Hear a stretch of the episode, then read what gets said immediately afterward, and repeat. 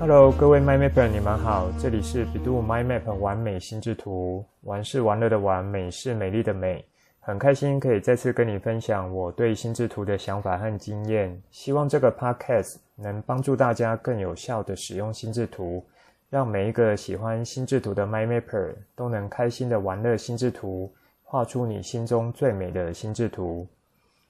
从上一集开始进入属于方法，也就是技法的部分。而在上一集中聊到了画心智图应准备的事项有哪些，主要分为实际面向和心理面向。那希望这个内容可以帮助你更加了解使用心智图的方法，以及可以更好的使用心智图。那么这一集就来接着带到要真正下笔画心智图前，应该怎么来做规划，也就是心智图法中很重要的基础结构。现在就来听传奇聊心智图，一起完美心智图。谈到结构这个名词，有没有让你联想到什么呢？当我说结构这两个字的时候，在你脑中所立即浮现出来的画面会是什么呢？现在来个短短的练习，给你五秒钟的时间想一下，你脑中浮出的画面是什么？好，有想法了吗？我想多数人在联想到结构的时候，多半会从自己的经验出发，以及因为结构比较像是工程领域的使用语，所以会联想到结构有关的画面，可能就是工程结构，例如说大楼，或是在日常生活中会看到盖房子时候常有的景象。那也可能会是人体结构。这个可能是跟你目前有从事相关领域的工作，或是最近正好在了解这方面的事情有关。那也可能是物件的结构，比如说你是设计师，想要重新设计一张椅子，那势必就要从用途出发之后，再从结构的角度来看，怎么样设计可以维持原本的功能性，又可以展现出你的独特观点。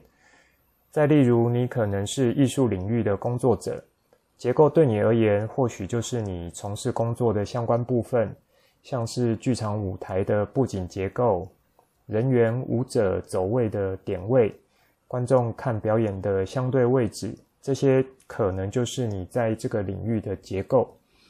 那或是说，你可能是公司的管理阶层，那你要做组织结构的安排，对应到的就是人员配置。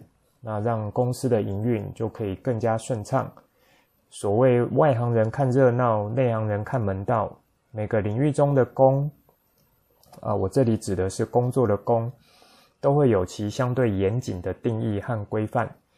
当你懂得其中的门道，你其实就掌握了结构的原理，所以你就会更容易去运用它，或是运用这个工具，以及这个技术。结构其实出现在我们的周遭，我们每天的日常以及和我们所做的事情都息息相关。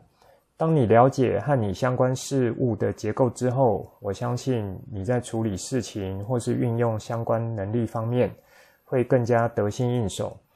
而属于大脑思考的结构或是运作网络，那透过心智图的结构来呈现呢，就会是最好的一种方式。在我还没正式介绍心智图结构之前，你也可以先花一点时间思考一下，属于心智图的结构会是什么呢？什么才是它应该要有的结构？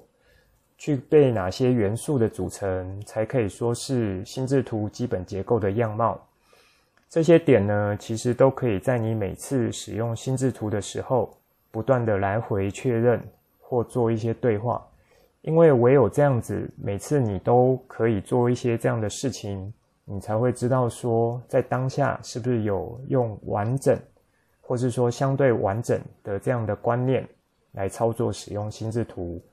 就就像盖房子，基础结构是什么呢？例如基座一定要稳固，那要稳固的话，又需要采取什么样的功法？接着又要在什么样的位置去打好梁柱？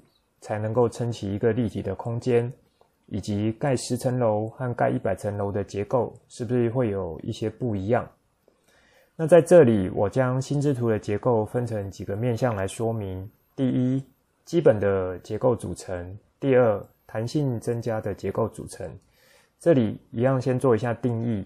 基本的结构组成指的是说，最基本、最基本心智图应该要有的样貌，应该具备的是哪些？那弹性增加的结构组成是哪一些？既然是弹性增加，其实就可以依照使用的目的或场合来加以调整。就像你去盖十楼的房子和一百层楼的房子，它有基本的必须要遵照的结构，也就是盖房子最基本的要求有哪些？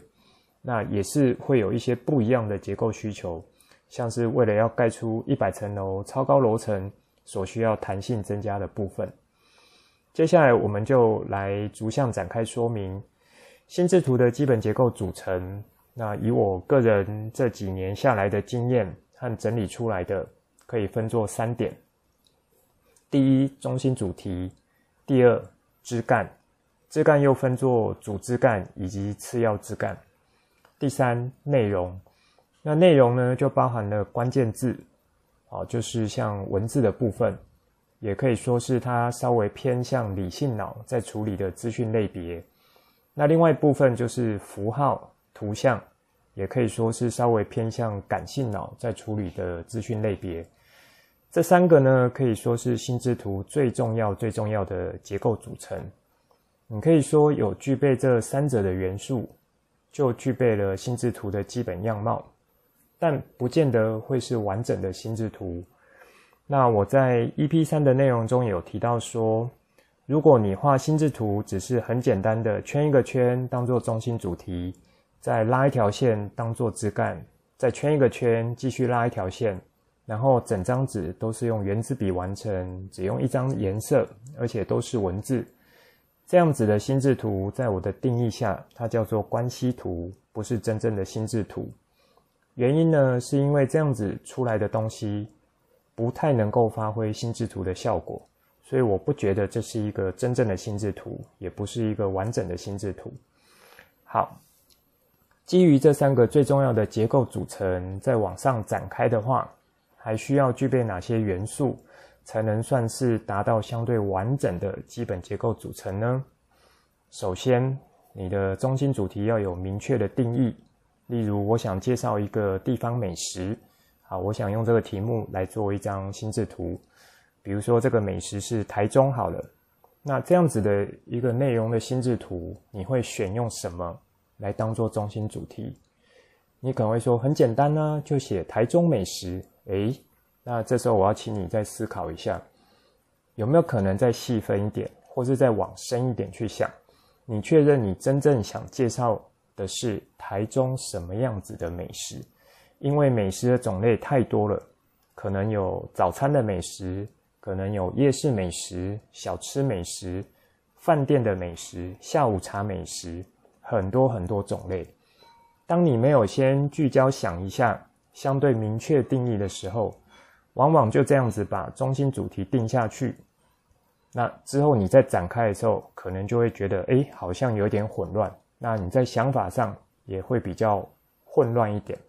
枝干延伸出去之后，也就不容易有很好的连结。在之前上课的时候，会发现初学的学员在这部分是比较容易遗漏的，就是想尽快的画完中心主题后，就接着往下去想了。但想着想着，一些枝干内容产生后，却又发现一些前后矛盾的地方，这多半是在中心主题这里没有做很好的确认所造成的。因此，中心主题的明确定义是要花一点时间先来做判断的。那此外，在中心主题的地方增加一点图像或色彩，可以一定程度帮助你去强化对这个中心主题的认识与范围定义。这部分若是用手绘的练习方式来做，会是比较好，也比较推荐的。因为手绘呢，下笔前需要有比较多的思考时间，那也因为这样子，可以让你想得更完整一点。再来是枝干的部分。那枝干呢，就要连接到上一集内容有提到的有机枝干这个名词。那不知道你还记得有机枝干是什么意思呢？有机枝干指的就是说，看上去是有生命力的，多半是由粗到细这样子的方式来呈现。那这是指主枝干的部分。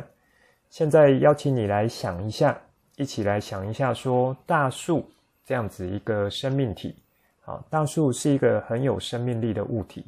那从树的中心出发，往四周发散出去的时候，枝干的样貌会是什么样子呢？是不是从最初开始，逐渐变细，然后到最细？这个其实就是当初托尼先生在发展心智图法相关规则时一个很重要的参考依据。心智图的中心是最重要的核心，也就是这张图的重点谈论主题。那么从这个主题延伸出去的内容，就像是树枝一样，从最初的枝干往外开始，逐渐变细。如果你也知道我们大脑神经元的细胞是什么样子。如果不知道，或许可以 Google 一下，那你就会发现一些蛮类似的巧合。脑的神经元细胞，它的细胞核就是大大的，接着往外延伸，作为和其他神经元要连接、传递讯息的时候，那个结构的样貌，称之为树图。诶，有没有发现？当人类最初在发现这个细胞，并且命名不同部位的结构时，为什么要称这个部分叫做树图？因为它就是长得跟树枝状很类似。那托尼先生也因为这样子，将自然界中许多的结构样貌和大脑的脑神经元细胞它的样貌做一个比较之后，发现原来有这么高相似的地方。那如果我们在做学习，也就是跟大脑运作有关的时候，可不可以有一种和这些结构很类似的方法？这样子是不是在学习的时候效果会更好呢？因此，枝干这个基本结构，我会很强烈的建议，从中心主题画出来、长出来的时候，也就是主枝干的部分，一定要由粗到细。那尤其是初学者以及是进行手绘心智图的时候，一定要这样子做。它的目的呢，是要营造一种从中心主题出发，就是一张心智图中最关键的主题。那跟它最紧密、最关联的事项是什么？就是在主枝干这边会呈现出来。那从中心主题出发的时候，有很粗的枝干连接起来，在视觉上、情感上也会帮助你有很好的这样子的连接效果。主枝干之后就是次要的枝干了。在心智图法完整的规则中，次要的枝干相对没有那么要求一定要由粗到细，但是有一个要求是许多人也是初学者常常会忽略的一个地方，就是枝干的连接。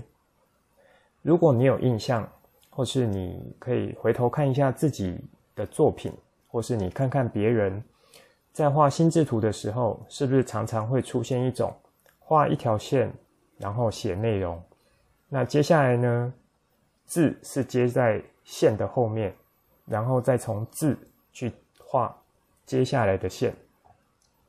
也就是说，看起来这像是一条断掉的线，中间其实是靠你的内容来连接起来的。那还有一种可能会看到说，诶，它中间那个。字或是内容是圆圈圈起来，然后线再从这个圆圈接出来。我相信你应该会看过这样子类似的一种心智图结构。如果有的话，这基本上其实没有符合枝干要连接起来的规则。试想一下，大树的枝干中间如果断掉，那枝干它的连接功能还会有吗？它的连接功能还会强吗？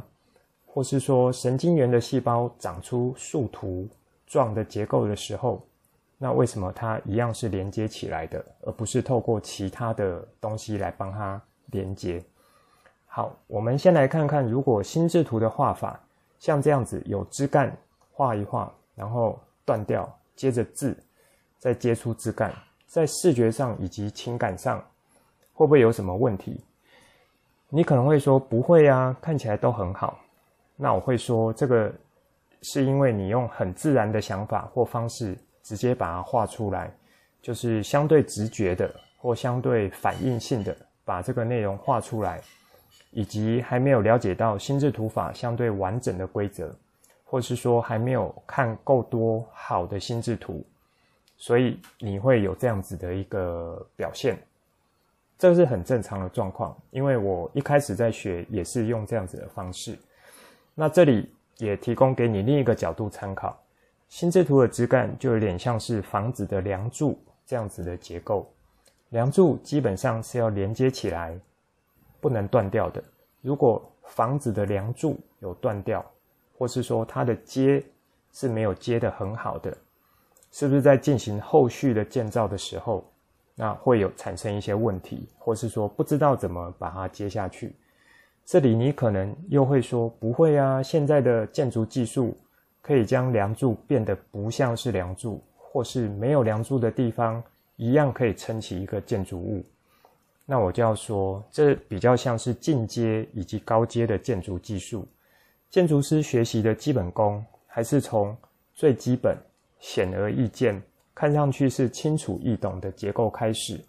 那当它的功力累积到一定深度之后，做出的变化仍然是在这个基础之上的。那我再回头用没有梁柱的建筑物来比喻，你真的认为建筑师盖一个没有梁柱的建筑物，不需要考虑相关的结构组成吗？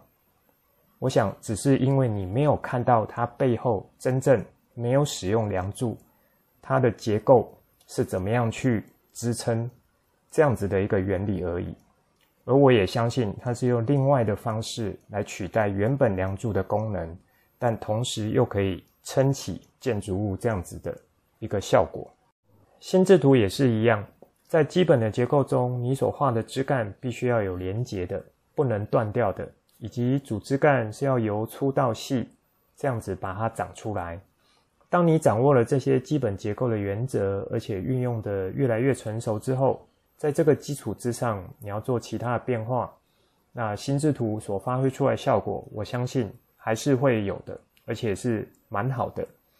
那这边补充一下，从软体的角度来切入，我知道目前市面上有很多的软体，那有些软体是可以帮助你用画出漂亮的有机质感的，那有一些就不行。就是说，不管你怎么样，它都是画的细细的，就是从头到尾都一样。你可能会问说，诶，那这样子应该怎么解决比较好？我这边也提供一些建议。一个是呢，手绘的部分你要持续的练习，让你对于从中心主题出发，连接到主枝干，然后由粗到细这样子画下来，以及再连接到次要枝干，这样子的一个过程，能够把它练得比较纯熟。那也因为这样子。你在视觉上或是情感上，它可以有内化。当你内化了之后，你再回去使用软体，即使是没有由粗到细这样子的枝干，我相信它对你的影响就会比较小。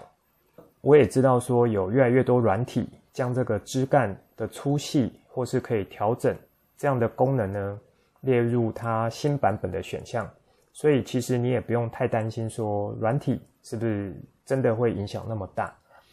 那这个功能呢，可能也就藏在某些地方，你只要找个机会把它打开也就可以了。目前在我使用的软体中，iMindMap 是最贴近 Tony 先生心智图法结构的一个软体，但目前它已经没有做更新了，取而代之的是一个叫 Ayoa 这样子的一个软体。那另外我知道很多人会使用 XMI 这个软体，而在它新一代的绘图引擎中，也有让整个枝干是变得更柔和，看起来更舒服，也是可以由粗到细这样子来呈现的。好，这些是从软体的角度做一些小补充，提供给大家做一个参考。说完了枝干，第三个在基本结构组成中必须要有的元素就是内容。想象一下一棵大树。如果只有长出枝干，上面没有叶子或是果实，看起来是不是很枯燥乏味？同样的，心智图也是这样子。所以，内容是组成心智图很重要的一个结构角度。在心智图中，内容也就是我们要放进去的资讯。那这里就又可以分作两种类型，一个是统称文字类型，那一个是统称图像类型。就包含了真正的图、插图或符号这一类的东西。在文字类型的部分呢，可以衍生出另一个心智图法很重要的核心规则——关键字或称作关键词。在这一集中，先稍微提到一点，之后会利用一集或两集的时间来说明。心智图其中一个很重要的功能是要帮助我们做资讯的简化，这一点其实也是很多人会忽略的地方，所以常常会看到，尤其是使用软体的时候，可能就是一股脑的将原本条列式的内容整段搬上去放在心智图上面，最后呈现出来心智图内容是密密麻麻的，整体看起来可能会有一点凌乱，那或你也可以说像是一场灾难。这个其实是和我们的大脑特性有关。我们的大脑是喜欢跳跃式、非线性的思考。什么意思呢？你现在可以随便拿一本书，翻开一页，然后找一段话，认真的每一个字都去看它，是真的要每一个字看哦。必要的话，你可以拿一支笔，或用你的手指指着每一个字念出来。好，当你看完这段话之后，回想一下刚刚这段话在说什么。再来，你做另外一种的练习，就是可能就用你平常看书的样子，稍微扫描一下这段话内容，然后在你脑中整理组合一下。那一样再做一下回想，这两种的这个读书的差别会是在哪里？你可以想一下，它的差异在哪里？那你大概就能体会说，我们大脑喜欢的其实是属于一种跳跃式的、非线性的思考方式。再举一个例子，你应该会更有感觉。如果你是会听简报或是听演讲的人，那你可以观察一下演讲的人在进行这 PPT 讲解的时候，如果他的 PPT 上面一种呢是很多的字。那讲者他也就是看着 PPT 的内容，一个字一个字的念给你听。那另外一种呢，是讲者他把重点摘录出来，可能一张 PPT 就是放一个重点或两个重点。那当然就像是刚刚说的关键字，然后或是说呢，一张代表的图像，接着他在讲解的时候或是解说的时候，就围绕着这些重点。或是图像呢，去做展开、做说明，这两种对比，你可以思考一下，你会比较喜欢哪一种，或是觉得哪一种的内容你比较听得进去？有感觉到了吗？这就是我们大脑原本或是原始，它对于资讯的输入和吸收会喜欢的方式。因此，在心智图的内容上，文字为什么要强调使用关键字？因为大脑喜欢，那以及也强调要使用图像，因为大脑喜欢。那如果文字和图像都出现在心智图上，大脑会更喜欢。你应该有听过一句话：“一张图胜过千言万语”，就是在说明这样子的感受。图像的使用在这里呢，我也先切到一点点就好，之后也一样会利用一到两集的内容来做完整说明。因此。你可以试着回想以及认真的构思一下，如果你的内容放上去的都是你大脑不喜欢的东西，也不是你大脑喜欢的形态，那你觉得这张心智图能帮助到你的地方是很多还是有限呢？这个问题可以留给你仔细思考。那你画这张图最主要的目的是什么呢？是画完就丢，还是说要帮助你厘清一下想法？还是像学生一样，是当做笔记整理，而且之后还要拿出来复习用的。好，以上呢就是在心智图法的基本组成结构中，我认为很重要的三个部分。有了这三个部分，可以说在心智图的绘制上面就有了一个基础的样貌。但是不是就是完整的心智图？是不是就能发挥它应有的功能呢？那我认为是还需要有练习时间的累积。再来提到心智图结构是属于可以弹性增加的组成有哪一些？这部分我做一下定义，就是如果上面的三点你都有做到，那没有做这些弹性增加的部分，仍然可以算是有一个相对基本或是完整的心智图结构。但是如果你要继续的成长以及发挥心智图可以带给你的效果，就像练功一样，你已经会蹲好马步了，也会基本的出拳、踢腿或是做呼吸。那么再来就是怎么将这样的组合做出更进阶的动作。所以你也必须要将这样子弹性增加的结构组成这个角度的东西纳入你平常会要练习的项目。这部分可以有哪些呢？首先，我先从组织干这边来做一些说明。那你可以从组织干的数量来做一个考量。我们在初学心智图的时候，或是你手边有相关书籍，你也可以再翻阅一下；或是你有上过相关课程，你可以回想一下。在画心智图，老师或书本有没有教你说，纸张是要做横放的？也就是要相对用比较长、比较扁平这样子的方式来摆放，去画它。那你有想过为什么吗？这其实是有原因的。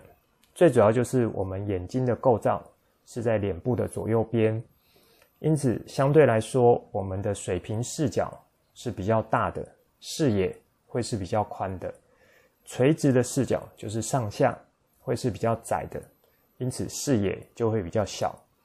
那纸张横放的目的，就是要连接我们视觉上的情感效果，看上去会很舒服、很自然。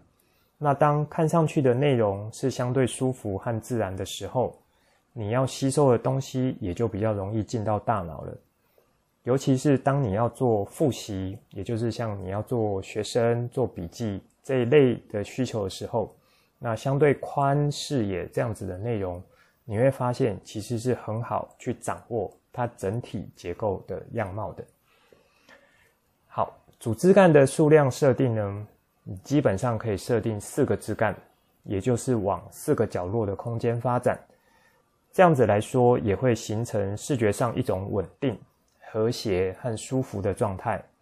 那么，当你在看这张心智图的时候，其实很容易顺着这样子的结构去做解读。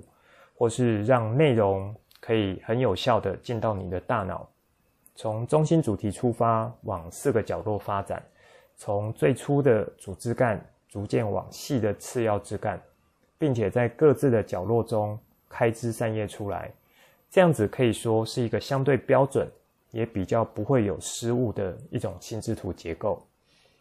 那在弹性增加结构组成角度可以有哪一些做法？就是你可以使用两个主枝干、三个主枝干、五个主枝干，或是更多，这些你都可以尝试看看。那以及可以根据你画这张心智图的目的和需求来加以做一些调整。以我现在来说，我使用最多的仍然是以四个主枝干为主的这样子的一个结构，偶尔呢会使用三个主枝干的结构。那使用三个主枝干结构的时候，就要考虑一下枝干它在这个呃摆放上面，或是它在展开上面，它空间的配置应该怎么样做会比较好。然后在延伸和布局上面，在视觉上可以怎么样达到相对协调以及和谐的呈现。在我之前的作品中，有一次我有尝试使用十个枝干来放进一张 A4 纸。而这张心智图的主题是一一本书，当下画完会觉得自己很厉害，有达到一个看起来蛮困难的目标。而现在再翻开来看呢，也仍然觉得蛮酷的。这张作品我有在近期的贴文中放上来，那我也将这个贴文的连结附在这一期的叙述内容中。那有兴趣的朋友可以参考看看，也可以将你看完之后的想法留言来和我做分享。主枝干的弹性调整，除了数量上的变化之外，另外也可以尝试从枝干的样貌或形态来下手，但比较不建议初学者使用，而是当你手绘心智图有累积到一个量，再来尝试做这样子的变化，你会更能够上手以及运用得更好。记得前面有提到建筑师的例子，高阶的技巧不用梁柱也能盖起一个不一样的建筑物。那么在变形枝干这边的使用，就有一点这样的概念。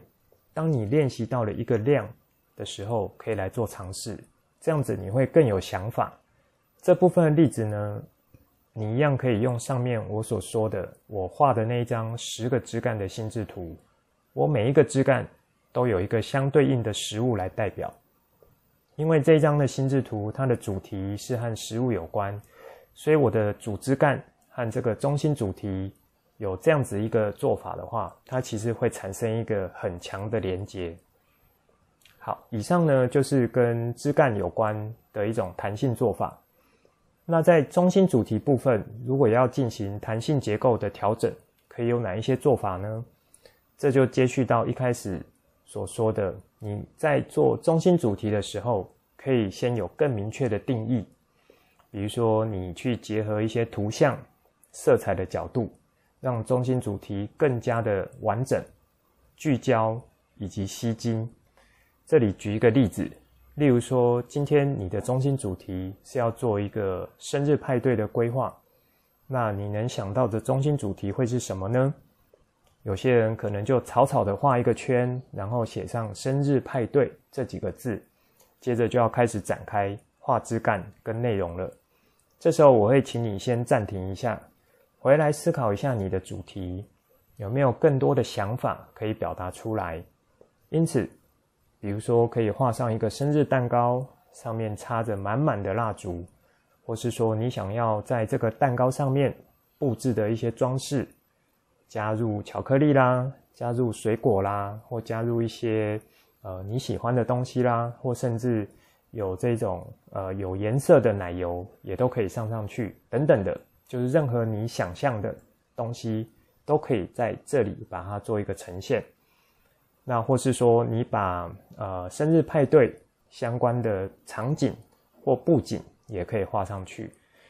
那或是说在这场派对最重要的。主角会是谁？是你的朋友呢，还是你的家人呢？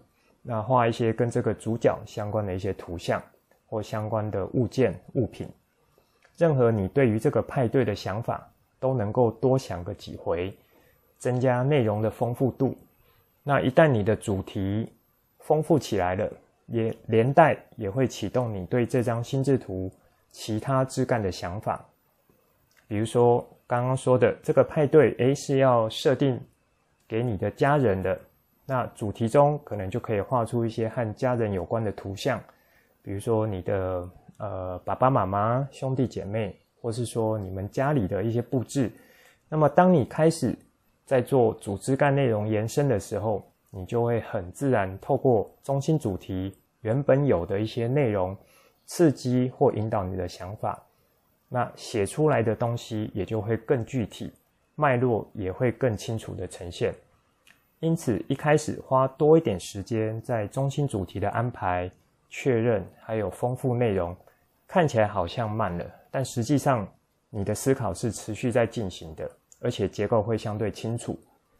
当结构相对清楚，你之后进行主枝干、次要枝干以及内容的筛选和呈现的时候，也就会清楚许多。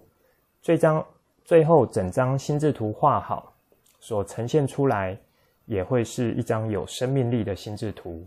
就好比建筑师他要进行盖大楼或盖别墅，他中心主题会是不一样的。那当决定最重要的主轴之后，相关的想法就会在这个主轴之后开始做蛮自动的一个展开了。那你也因为这样子，你展开延伸。或相关的内容，它的呈现就会相对的清楚。最后是内容方面，可以怎么做弹性的结构变化呢？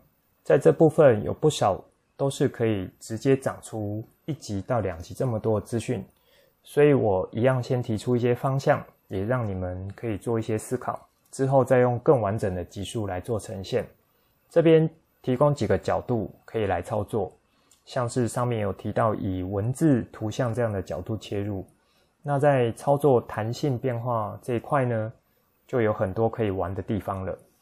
像是图像呢，我可能就可以用比较简单的图像，或是说我画的精细一点图的图像，或是说我光用笔触啊，可能是用比较细的笔或比较粗的笔，它所呈现出来的图像，给你的感受就会不一样了。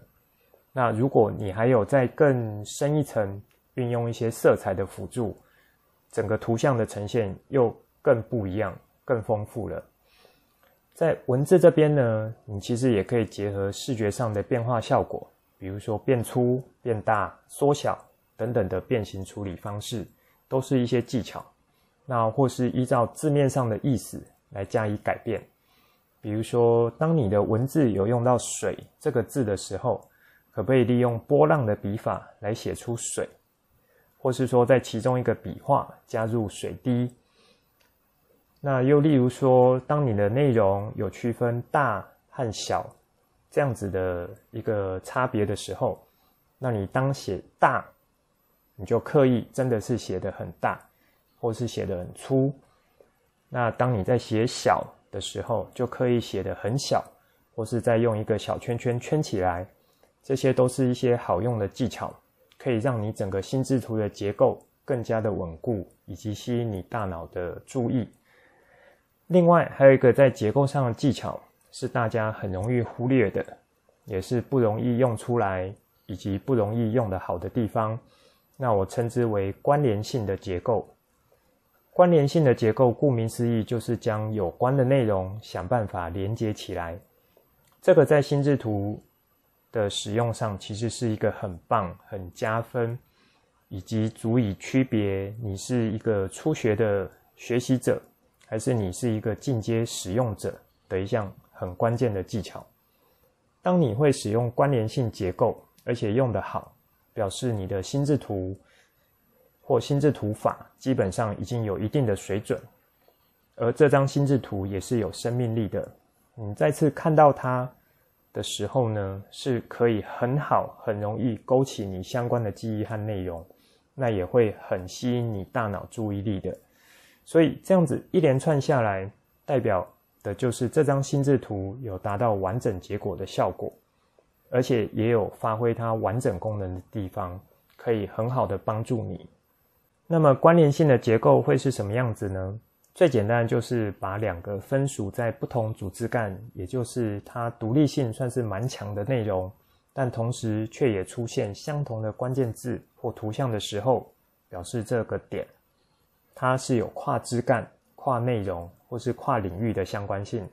这时候利用一条线外加两个箭头，就可以把两个在不同地方内容进行连结。因此，心智图在一目了然或是纵览全观这样子的效果也就会产生了。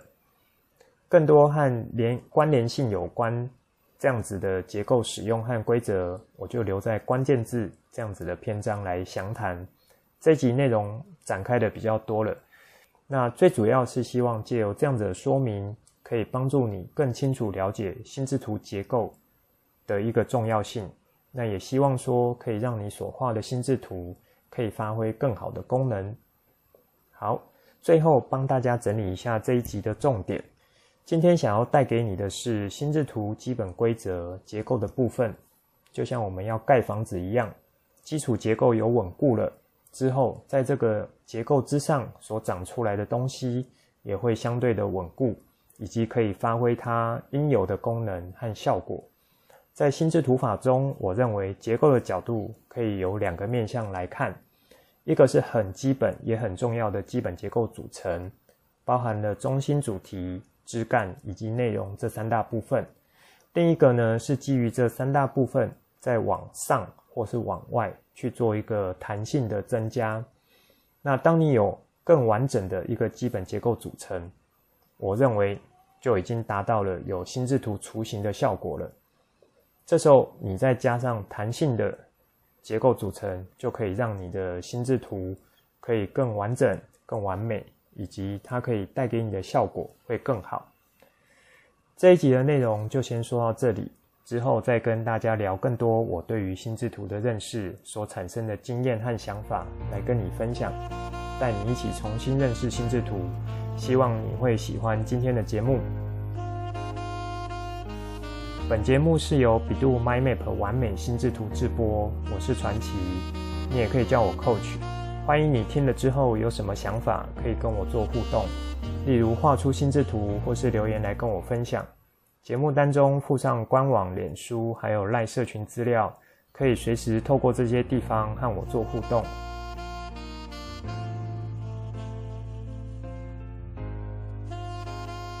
如果你也喜欢这个频道，记得帮我订阅、加给爱心、加分享给亲朋好友，邀请他们一起来享受心智图的美好。